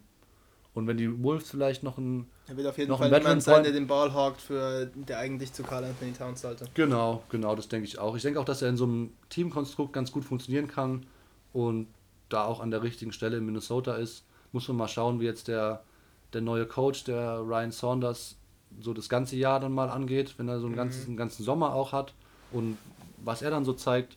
Aber ich glaube, dass, die, dass dieser Kern um Coach, Coach Saunders, Cat, Covington, Culver, auch Josh Okogie, da können sie hinten schon relativ gut dicht machen, auf jeden Fall. Und ich glaube, dass sie ganz gut zusammenwachsen können und dass, es, dass da die Chemie ganz gut stimmen könnte. Ähm, vor allem, also wenn wir davon sprechen, dass, dass Kolber auch defensiv eigentlich seine Stärken hat oder auch Stärken hat, ähm, da ist halt mit Okoji und Covington auf dem Flügel schon ziemlich dicht. Ne? Wird sich natürlich zeigen, inwiefern er das abrufen kann. Du hast den Frame angesprochen, der muss natürlich ein paar Kilos draufpacken, ist keine Frage. Aber ich denke, dass er auch, man hat auch so von ihm gehört, dass er ein gutes Kid ist so, und dass er auch Ja. bereit ist, die, die, die Gym-Time ähm, abzureißen. Und er wird Kilos draufpacken und dann wird es mit der Athletik und dem Körper, denke ich, auf lange Sicht nicht mehr so ein ganz großes Problem sein. Und generell an 6 ist es das Maximum an Wert, was die ähm, Timberwolves da bekommen haben. ja, Absolut der richtige Ja. Pick, mal davon abgesehen. genau. Ja, dann ging es weiter, ne? Dann ging es weiter mit Chicago. Chicago. Die Bulls haben sich Kobe White geholt. North Carolina Point Guard, 6 foot 5, 19 Jahre alt. Ähm, bisschen ähnlich wie Garland, auch so super schneller, bisschen kleinerer Typ, aber ein bisschen größer als Garland. Mhm. Ähm, Spielt aber nicht größer. spielt aber nicht größer, ja, genau. Auch so ein bisschen T-Rex-mäßig irgendwie. Mhm. Auch nicht die längsten Arme, aber noch so, dass es okay ist. Aber könnte er noch ein bisschen besser ausnutzen. Aber ist halt jemand, der in Transition halt super schnell den Ball nach vorne Vielleicht der gibt. schnellste Guard. in den- Vielleicht der Draft, schnellste Guard, vielleicht auch mit Levine, wenn die zusammen die Breaks laufen. Kann witzig werden. Ja. kann, kann Spaß machen. Und das Ähm, ist auch sein Game, also Transition Game. Genau, Da blüht er auf. genau. Ist jetzt und- noch nicht so der, der krasse Ballhändler, der Mhm. im Halbfeld da die Defense seziert. Ist eigentlich eher jemand, der so ein bisschen, ah, ich sehe einen Pass und ich spiele ihn direkt. Und der ist dann vielleicht auch okay und sorgt vielleicht auch für Punkte und alles schön und gut. Aber in der NBA, wenn du ein Point Guard sein willst, der das Spiel aufzieht, und davon haben die Bulls bekanntermaßen niemanden bisher. Und ich weiß noch nicht genau, ob Kobe White es ist, aber er muss dann schon zeigen, dass er auch mal so ein, so ein Skip-Pass in die Ecke, in die andere Ecke spielen kann und sowas. Das muss schon kommen. Aber was ich von ihm in Transition gesehen habe, also pff, auch dafür, dass er jetzt nicht ganz so groß ist, schließt er auch echt gut am Ring ab, so kommt gut mit Kontakt klar. Das hat mir alles sehr imponiert. Ja, er füllt natürlich eine Riesenlücke, als was man da in den letzten Jahren in Chicago sehen musste, ja leider. von Chris Dunn, das war ja noch teilweise für Stretches okay, über mhm. Campaign und äh, Jarian Grant. Also sind wir mal froh, Ryan dass die Ära Giacono. jetzt... Den mag ich eigentlich. Ja, ist, okay. ist okay, aber ist auch nicht die Zukunft so. Ähm, nee, und da sind wir jetzt mal froh, dass da irgendwie was ähm, rumläuft, was es, ähm, was auf jeden Fall Hoffnung gibt dem, oder dem Bulls Hoffnung geben sollte. Sein Shooting ist so ein bisschen, muss man, äh, muss man zweigeteilt sehen. Als Spot-Up-Shooter hat er wirklich ganz gut funktioniert. Auf die Dribble halt gar nicht irgendwie. Ja. Da muss er dran arbeiten. Ähm, hat, zeigt aber dementsprechend auch Ansätze, dass da vielleicht noch was gehen könnte. Und in Defense hm, auch sehr ja. lean. Ne? Also er ist relativ schnell auf den Beinen so und zeigt auf jeden Fall Einsatz und zeigt, dass er irgendwie nicht ganz verloren ist.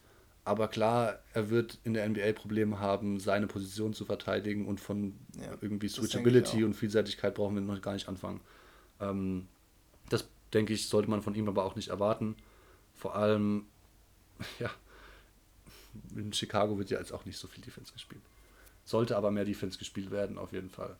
Ähm, ja, du hast angesprochen, der, der Jumper of the Dribble, das ist natürlich auch immer, wir haben es vorhin schon bei, bei Garland gesagt und auch bei, bei RJ Barrett, wenn du ein Main Playmaker, ein, ein Nummer 1 Option, Nummer 2 Option sein willst, dann brauchst du diesen Jumper of the Dribble einfach, damit du Gefahr ausstrahlst. Und ähm, auch wenn der noch nicht da ist, finde ich, hat er schon so ein paar Anlagen, die einfach in ein System aus mehreren Ballhändlern gut reinpassen. Und das ist ja diese moderne NBA und das wollen die Bulls wahrscheinlich auch auf lange Frist irgendwie aufbauen.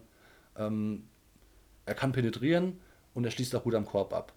Er trifft fast 70 Prozent am Ring.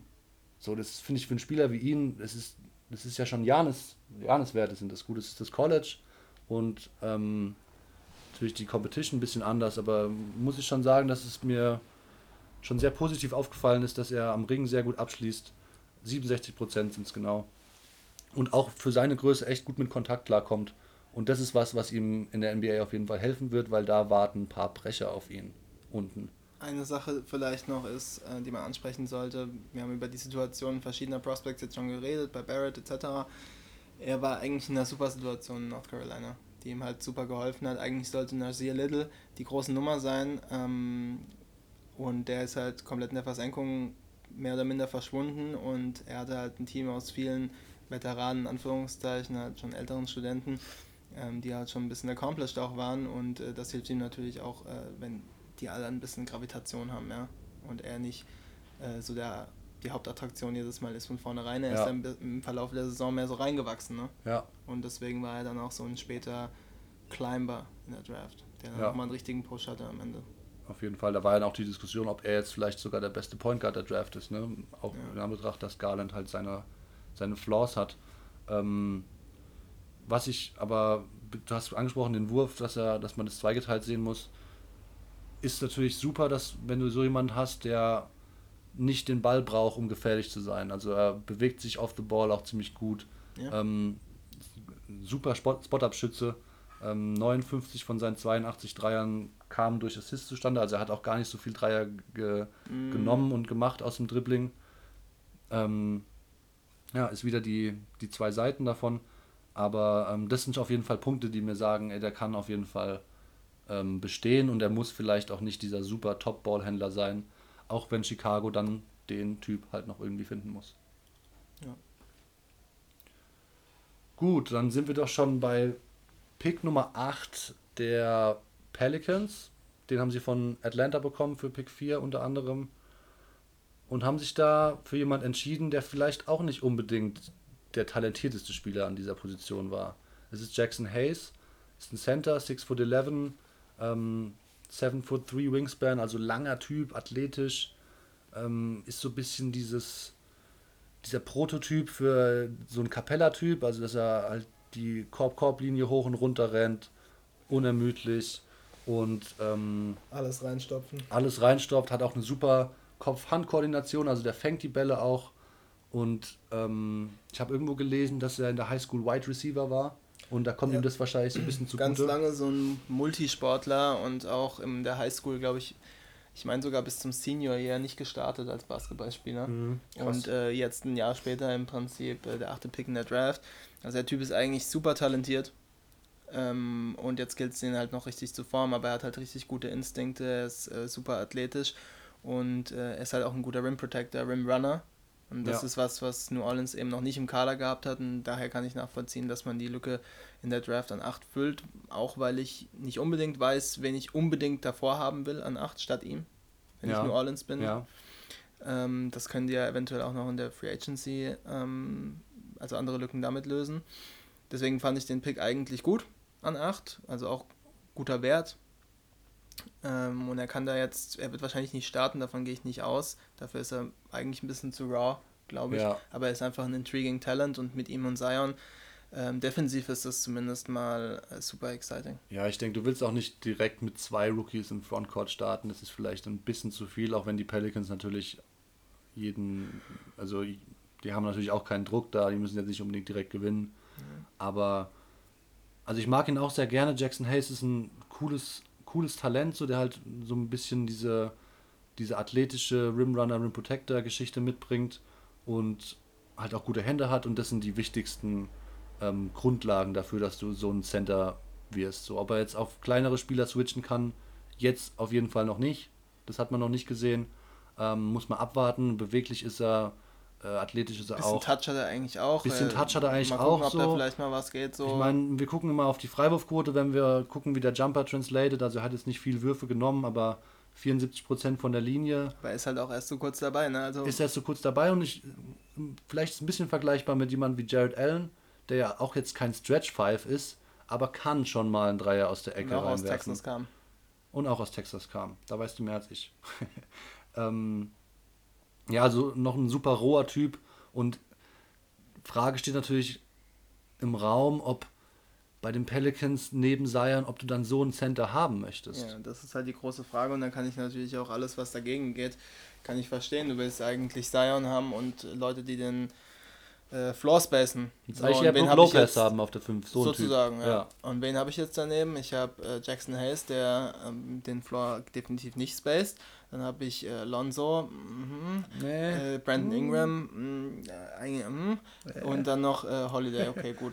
Und dann, was sonst noch so rumläuft. Also, ja, was Spacing angeht, hat New Orleans noch ein paar Lücken. Aber wie gesagt, wenn Hayes auch nicht startet und vielleicht periodisch, wenn sie Stops brauchen oder einfach mal dicht machen wollen, das ausprobieren mit Zion, da sehe ich dann schon Potenzial. Offensiv ist der Fit nicht optimal, das ist richtig. Ja, bleibt aber abzuwarten, hat viel Talent. Ähm, bin gespannt auf Jackson Hayes, wie er sich in der Rookie-Saison präsentiert, werden auf jeden Fall verfolgen. Die Pelicans sowieso. Ähm, League Pass Team. League Pass Team, Number One. Gut, Nummer 9, da war der erste so richtige ähm, weiß ich nicht, ob es ein Knaller war. Auf jeden Fall haben sich da Leute ein bisschen gefragt, was Rui. machen eigentlich die Wizards? Die Almost Bullets, die Wizards. Ja, Blödsinn. Also, da stellt sich der Besitzer, Ted Leonsis, stellt sich irgendwie ein paar Tage vor der Draft hin und sagt, nachdem er irgendwie von Masai Ujiri eine Abfuhr bekommen hat, denn die suchen ja noch jemanden, der die Basketball Operations da irgendwie leitet oder ein GM ist oder wie auch mhm. immer, stellt sich hin und sagt, nee, ich habe jetzt hier schon, was weiß ich, wie viele Interviews geführt. Seit Saisonende habe ich eigentlich nichts anderes gemacht, als mich darum gekümmert, dass vielleicht jemand die Basketball Operations übernehmen könnte in Washington, nachdem Ernie Grunfeld abgesägt wurde. Stellt sich hin und sagt, nee, wir brauchen es nicht, wir gehen jetzt erstmal in die Draft und in die Offseason ohne jemanden. Ähm, da haben sie so einen Interim-Typ einge, eingesetzt, der da schon länger im Front Office ist aber halt niemand, der so wirklich da mit einem richtigen Plan, also man weiß zumindest nicht, mit welchem Plan sie da rangehen. Und auch der Pick hat irgendwie gezeigt, was für einen Plan haben die Wizards. Haben sie überhaupt einen Plan? Ich kenne ihn nicht. Ich kann ihn auch nicht erkennen. Hui ist, also der Pick war Hui Hachimura. Vielleicht ja, mal so viel dazu. Sollten wir vielleicht noch kurz erzählen. Äh, aus Gonzaga, glaube ich. Oder? Ja, Gonzaga. Gonzaga. Ja. Und äh, ist ein Power Forward, basically. Ähm, auf Center will ich ihn eigentlich nicht sehen. Ist, ein, ist eigentlich primär auch jemand, der ein Scorer ist. Auch, also Tunnel Vision bei ihm auf jeden Fall. Und ist so jemand, der so gerne eher am, am tieferen Elbow mal den Ball bekommt, Face up und dann kann er jemanden überpowern oder vorbeigehen. Da ist er relativ beweglich, das sieht da schon ganz cool aus. Aber ist natürlich eine Art von, von Basketball oder eine Spielweise, von der sich die NBA eigentlich ein bisschen entfernt. So, sein Jumper aus der Midrange ist unsicher, kann er vielleicht auch mal, hat er ein bisschen was gezeigt, aber ist eigentlich unsicher, von draußen nicht vorhanden. Und äh, mit seinem Passing findet er keine Mitspieler, wenn er mal einen Gegner äh, schlägt aus dem Face-Up raus. Ähm, und defensiv schläft er gerne ein oder verschiebt Verantwortungen, ist da kein Help-Defender, der hinten dir hilft, wenn du mal geschlagen wirst. Ähm, und also für die Wizards ging es um nichts und in dem Moment dachte ich schon, ich habe eigentlich keine Ahnung, was sie machen wollen, dann gamble doch einfach in einem Cam Reddish und du gamblest für hohe Upside. Bei Rui sehe ich die Upside einfach nicht. Ja, ich denke, also, also ich weiß auch nicht so richtig, was ich von dem Pick Wert. halten soll. Ähm, ist, denke ich, ein relativ schlechter Value-Pick gewesen, genau. Ähm, ja, da gibt es einfach noch ein paar Kandidaten. Zum Beispiel der Teamkollege von Rui Hachimura, Brandon Clark. Kommen wir vielleicht Absolut, später, ja. wenn wir noch Zeit haben, kurz darauf zu sprechen. Ähm, ja, Hachimura gibt mir irgendwie dieses Jabari Parker-Feeling. Sodass er innerhalb der Dreierlinie so ein bisschen was machen kann und da auch irgendwie seine Moves hat und seinen. Weniger Jumper auf jeden Fall. Weniger Jumper, ja, aber auch so ein bisschen einfach scoren kann und du gibst ihm den Ball und dann befördert er ihn in den Korb. Aber alles andere. Aber alles andere halt nicht. Und wenn man sich anschaut, was für eine ähm, Karriere dann Jabari Parker bisher gehabt hat. Gut, also da müssen wir auch über Verletzungen reden. Ich denke, Jabari ist schon der wesentlich talentiertere Spieler gewesen. Der hatte ja auch äh, Stretches vor der, nach der ersten Knieverletzung und äh, zwischen, zwischen der zweiten, da ja, der einen Stretch gehabt, ja. wo er richtig gut mal aussah, und dann kam eben die zweite und dann gab es kein Zurück mehr. Ja, und die Situation aber in Milwaukee war dann auch schwierig. Ich verstehe natürlich, natürlich was du meinst irgendwie. Aber ja, so ein bisschen von der, von der Warte, dass er halt einfach so ein paar Sachen ganz cool macht und da man sich vielleicht ein bisschen von, von in die Irre führen lässt. Lass uns doch direkt weitermachen, einfach mit den Hawks an Pick ja, Über die Wizards will ich euch nie reden. Ja, die Wizards, also wie gesagt. Wizards. Ja, und dann kamen die Hawks wieder ins Spiel an 10 mit dem ertradeten Pick. Und äh, die haben Cam Reddish gewählt, also der dritte aus der Duke-Bande. Yes. Äh, kam auch äh, mit hohem Pedigree letztes Jahr in die Saison. Es gab teilweise Mock-Drafts, die hatten dann 1, 2 und 3, die, äh, drei Duke-Guys mit Zion, ähm, Barrett und, und Reddish. Das wäre cool. Und es hat sich dann relativ äh, schnell relativiert, dass Reddish eben sich erstmal in diese Rolle gewöhnen musste. Er war quasi, wenn überhaupt, die dritte Option. War eben auch kein primärer Ballhändler. Aber wenn man Reddish so sieht, ähm, als Forward hat er halt richtig, also er hat eigentlich alle Voraussetzungen, so ein richtig guter Rollenspieler, 3D-Guy auch zu sein. Ähm, er kann halt eigentlich theoretisch gut schießen, hat eine super Form, ähm, auch wenn die Prozente das nicht so belegen aus dem College, ja, aber wenn man ihn schießen sieht, der kann schon werfen und äh, hat auch ein paar Moves so, wenn er zum Korb geht, hat er auch mal so einen Euro-Step drin oder so und wenn er das dann mal, wenn das mal richtig läuft, so in Transition oder so, da machst du auch gar nichts als Gegenspieler, so gefühlt. Ja. Das sieht dann richtig gut aus, aber die Situation war eine schwierige, der kam damit nicht klar, hat eine schlechte Saison gespielt, ist entsprechend auch gefallen in der Draft. Aber für die Hawks, die quasi an 4 ihren Mann schon hatten mit Hunter, den sie haben wollten, war an 10 Reddish eigentlich die beste Wahl, weil er gibt ihnen einfach noch einen Flügel, noch einen Mann auf dem Flügel ähm, mit Entwicklungspotenzial, der vielleicht am Ende einer der best fünften, also einer der fünf besten Spieler in dem Draft ist, eventuell. Ja, voll, bin ich, bin ich absolut bei dir. Also Cam Reddish eigentlich jemand, der so ein bisschen, je weiter die Saison vorangeschritten ist, so ein bisschen immer schlechter geredet wurde. Mhm. Also man hat eigentlich immer nur Mieses von ihm gehört, ähm, dass er nicht werfen kann, dass er kein Playmaking hat, dass er keine Defense spielt und dass er einfach dieses, dieses Bust-Prädikat irgendwie so im Vorhinein schon direkt bekommen schlecht. hat. Ja, genau, ich finde nämlich auch, die Defense ist gar nicht schlecht. Vor allem ist er lang.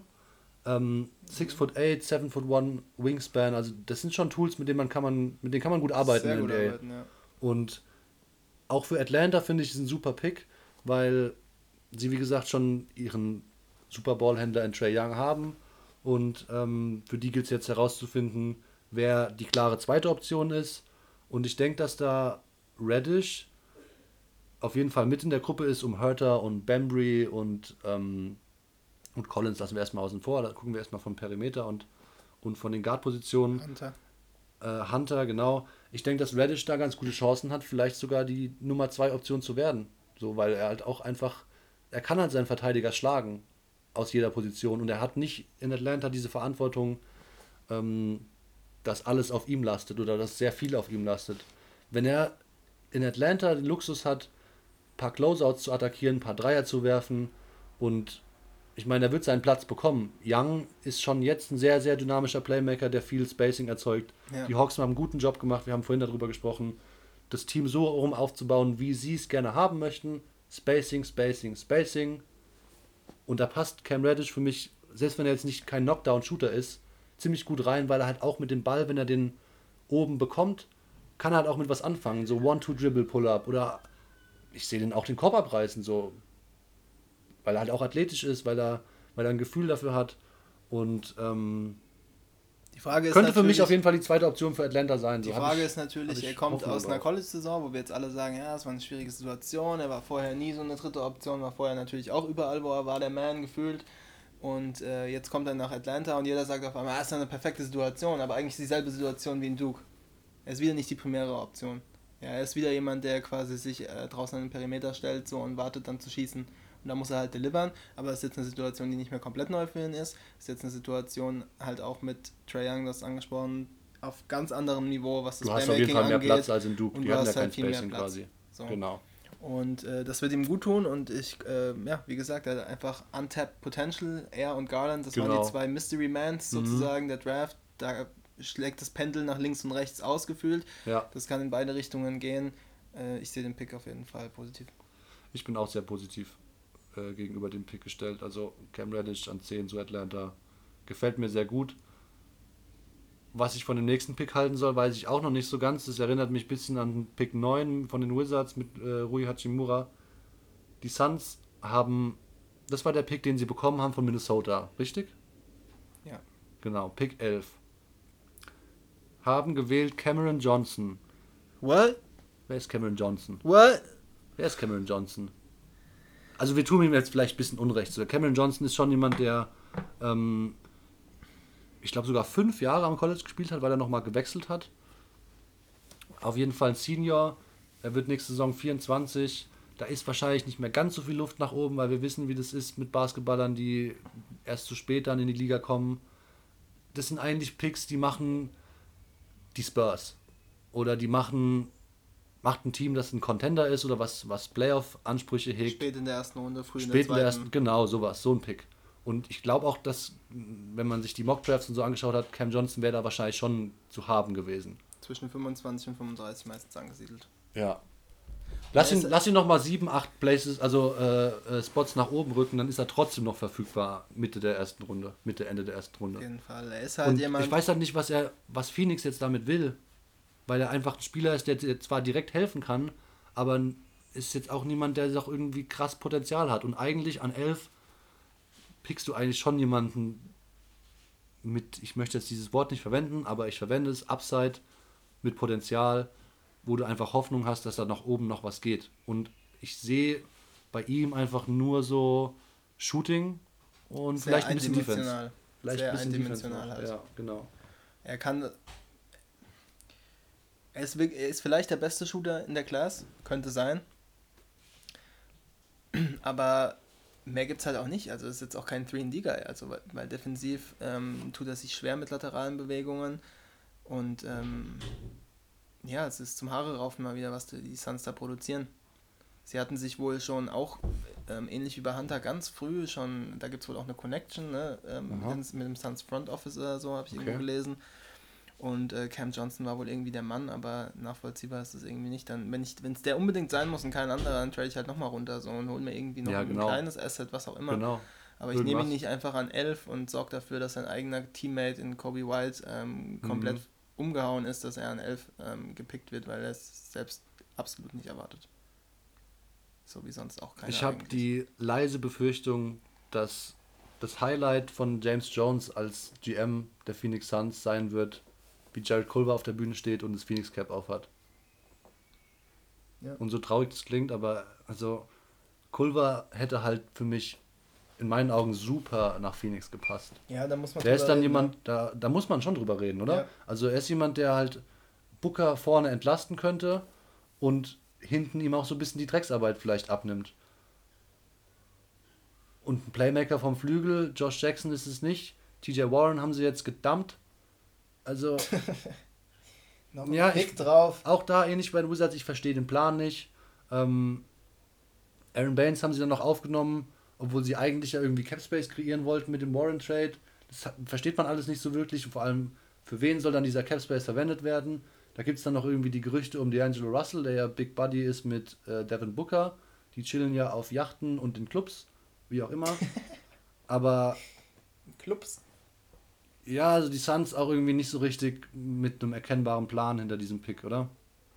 Nee, absolut nicht. Also ich finde auch, Culver hätte da super reingepasst, neben Aiton auch noch. Ähm, da hätte man auch das eine oder andere Pick and Roll laufen können.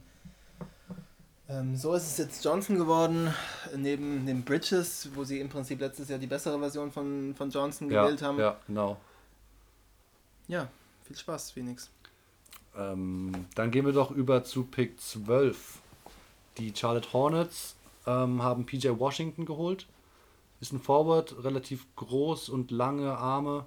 Ähm, ist auch eigentlich jemand, der jetzt nicht so die Upside versprüht. Also auch eher ein relativ fertiger Spieler, schon auch schon ein bisschen älter. Ähm, ist sicherlich ein ganz guter Pick-and-Roll, Pick-and-Pop, Handoff-Partner. Mhm. Aber für wen? Für Kemba, bleibt Kemba und dann ist PJ Washington der, mit dem, mit dem sie Kemba das Verbleiben in Charlotte verkaufen möchten bin ich halt auch irgendwie ein bisschen du skeptisch. Du hast ja auch irgendwie ein paar Leute, die die Position auch schon spielen. Ähm, mit denen rechnest du vielleicht langfristig nicht, aber ja, PJ Washington ist ein solider Spieler, aber du draftest hier auch ähm, ohne, ohne Starpotenzial. Ganz klar. Hast vielleicht auch niemand anderen mehr mit Starpotenzial, auch das mag vielleicht richtig sein. Ähm, seine Defense als solider Team-Defender kann ich ihn schon irgendwo sehen. Er hat, äh, kann Rotationen schon verstehen und auch mal Offense halbwegs lesen. Ähm, aber ich war nicht ganz, war nicht ganz so angetan von dem Pick. Ähm, er ist, ja, du kannst ihn da reinstecken, er wird funktionieren. Ich denke, er ist schon ein bisschen Plug and Play. Ja. Gut, ähm, MJ halt mit, seinen, mit seiner Draft-Historie, da vertraue ich ihm mal gar nicht drauf. Hanebüchen. Ich finde ähm, auch irgendwie. Du hast jetzt du hast ja Cody Zeller noch, du hast ähm, Marvin Williams, läuft noch aus. Hat die Option gezogen, hat die Option gezogen. Eine, du hast äh, Frank Kaminsky als Restricted Free Agent. Ähm, willst du den jetzt einfach ziehen lassen? Äh, und dann holst du noch äh, PJ Washington rein. Ähm, du hast von, vor ein paar Jahren hast du Monk geholt äh, auf Shooting Guard, das funktioniert nicht. Du kannst im Prinzip auch nochmal nach einem Guard suchen, vielleicht auch nach einem defensiv orientierten, der Kemba hilft, sollte der bleiben. Und nee, sie gehen wieder für einen Forward, der irgendwie stretchen kann, was ja eigentlich auch Seller können soll, was ja, ja. eigentlich Marvin Williams macht und das macht mhm. er auch, was eigentlich Kaminski machen sollte, aber auch irgendwie nicht macht. So. Gut, den, den wollten sie ja schon noch verschiffen am Ende des Jahres. Ich glaube, der ist gone. Ähm, aber es ist alles auch irgendwie, also bei den Hornets. Ich habe halt ein Problem mit dem Pick, ähm, weil, wie gesagt, wenig Upside da ist und ich hätte da gerne ein bisschen mehr Risiko gesehen. Ja, Zum definitiv. Beispiel so ein Kevin Porter Jr. Typ. Definitiv. Der hat seine Flaws und auch irgendwie ähm, ein bisschen Probleme gehabt, so irgendwie. Off the court. Off the court, genau. Ähm, da mag ich mir jetzt kein Urteil zu bilden, aber Kevin Porter ist jemand, der könnte dann unter Umständen, wenn du es irgendwie hinkriegst, so vielleicht auch jemand sein, der nach Kemba so jemand ist, um den herum man aufbauen könnte, eventuell, oder der einfach ein Baustein sein könnte. Und, wenn Kemba, wenn Kemba jetzt ist, geht, dann mit PJ Washington halt gar nichts. Richtig, genau, das war mein Punkt. Also ja. da hätte ich gern mal irgendwie Absolut, so, ein, so ein bisschen ris riskanteren Pick gesehen. Richtig, bin ich ganz bei dir. Und das ist mal wieder so safe gespielt und im Endeffekt aber bringt die Hornets nicht weiter. Ja. Gut. Der nächste Pick bringt aber, glaube ich, die Heat schon ein bisschen weiter. Das ist Tyler Harrow gewesen, geworden. Ist ein Shooting Guard aus Kentucky. Ähm, 6 foot 6, also ganz, ganz solide Größe, ja, für die zwei. Auf der 3 sehe ich ihn jetzt nicht. Mhm. Ist schon eher ein Shooter für die 2. Ähm, hat eine super schöne Stroke. Ähm, trifft aus dem Dribbling eigentlich ein bisschen besser als aus dem, als aus dem, wenn er um den Pick kommt oder ähm, um, wenn er ein Handoff spielt zum Beispiel. Also die Upside ist da, dass er so ein bisschen aus dem Dribbling für sich selbst auch kreieren kann. Er hat auch mal ein paar Pick and Rolls gelaufen, in Transition reißt er auch mal den Ring ab ähm, ist relativ athletisch. Ist auf jeden Fall cool, weil die Heat brauchen unbedingt Shooting. Und ähm, ist zwar jetzt noch ein, ein, jemand, der vielleicht nicht unbedingt da die, die Fackel demnächst hochhält, aber ist halt jemand, der dir auf jeden Fall was bringen kann. Und bei den Heat muss man immer abwarten, wie da der Kader nächste Saison aussieht, weil ich glaube, da könnte sich einiges verändern. Auch im Hinblick auf ja. diverse Stars, die vielleicht ertradet werden. Absolut, also er bringt halt das Shooting, wie du sagst, das ist sein Skill, den er mitbringt. Und seine Upside ist eben, dass er auch ein bisschen handeln kann. Da will man sich noch nicht drauf verlassen, aber ja. dass er vielleicht so eine Leistungskurve vielleicht annehmen kann, wenn Spostra und der ganze Staff mit ihm arbeiten. Das machen sie in Miami ja eigentlich wirklich ganz gut, ähm, dass er so einen Tyler Johnson äh, Leistungskurve annehmen kann. Ja, ja, Dass du auf einmal sagst, so, den kannst du auch mal ins Pick and Roll ähm, stellen oder dass er Closeouts besser attackiert etc. Ähm, was nicht typisch Heat ist, ähm, ist, dass er eben defensiv große Schwächen hat. Ist, denke ich, aber wenn er es irgendwo lernt, dann lernt er es in Miami, auch, so auch hinsichtlich es. Athletik und, und Körper. Da sind ja die, und Physicality, da sind ja die, die Heat auf jeden Fall Vorreiter. Wenn es irgendwo läuft, dann dort.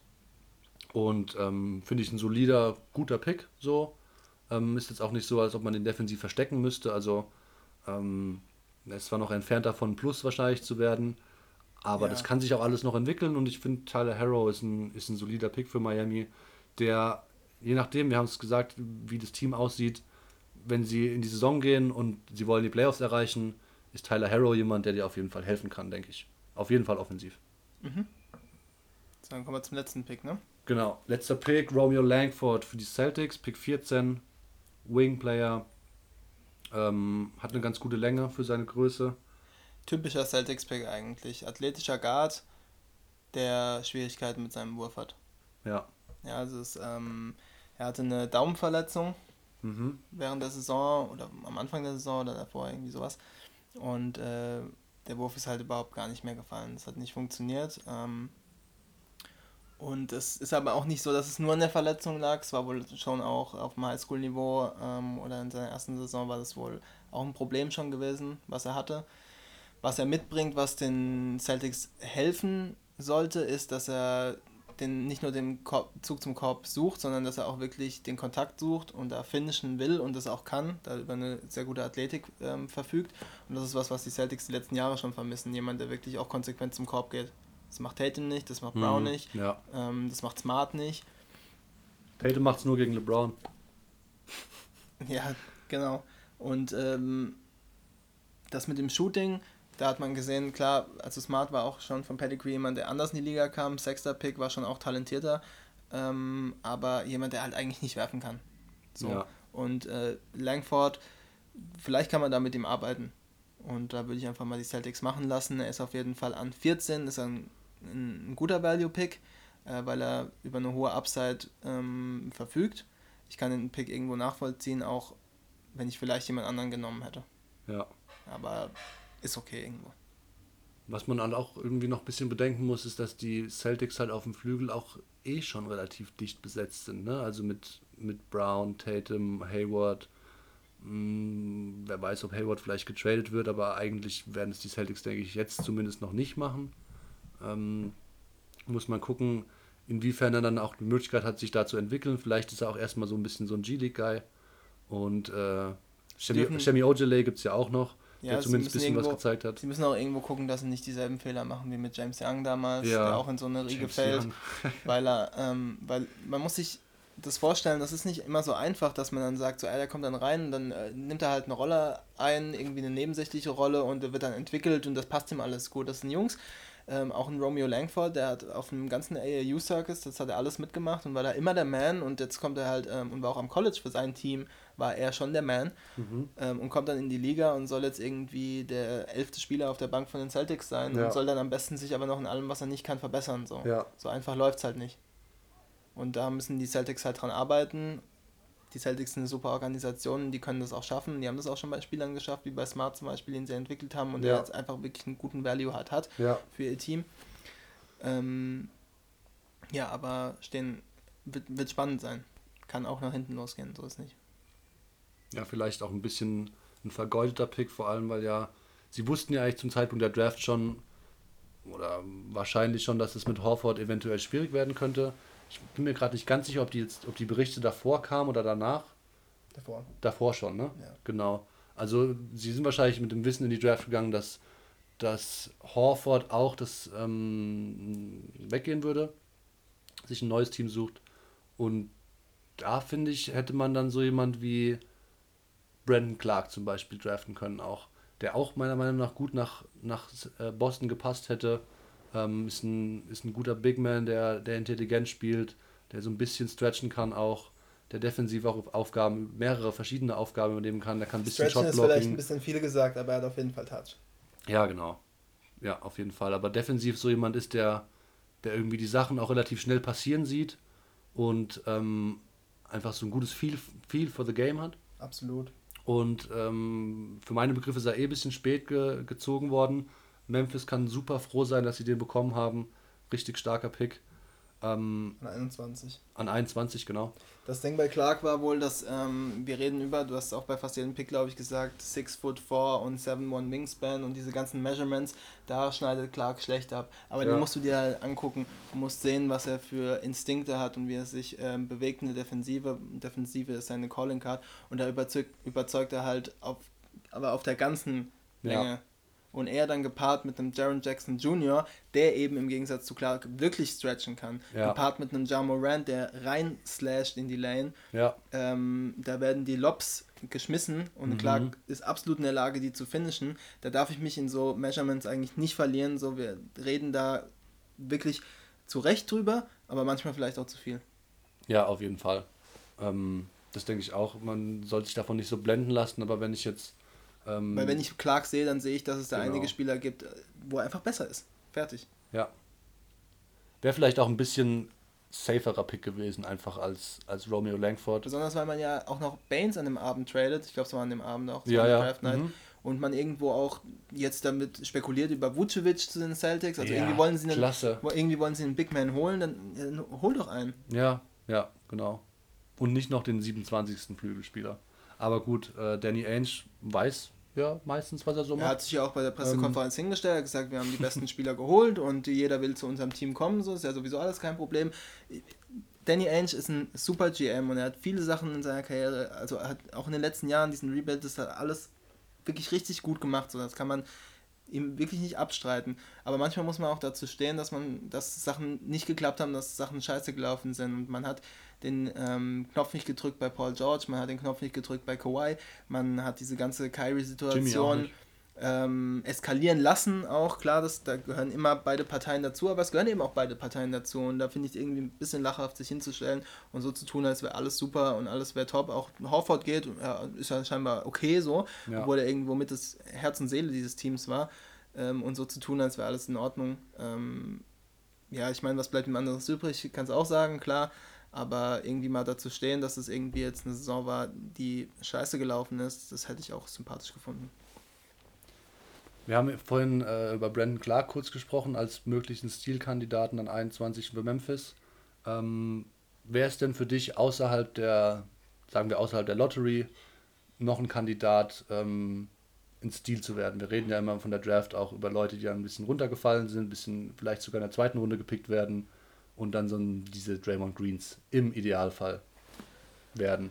So also, äh, ich will nicht zu lange drauf eingehen. Ich glaube, es nee, ist noch schon ein bisschen länger dabei. Ne? einfach, genau. Aber äh, für mich wäre es Michael Porter Jr. Du hast ihn vorhin schon angesprochen. Er ist, ähm, warte mal. Kevin Porter, Kevin Porter Jr. Michael Porter Jr. ist. Summer League ja. sind wir auch bald. Heute habe ich es aber. ähm, auf jeden Fall an 30. Letzter Pick der ersten Runde ähm, zu den Cavs.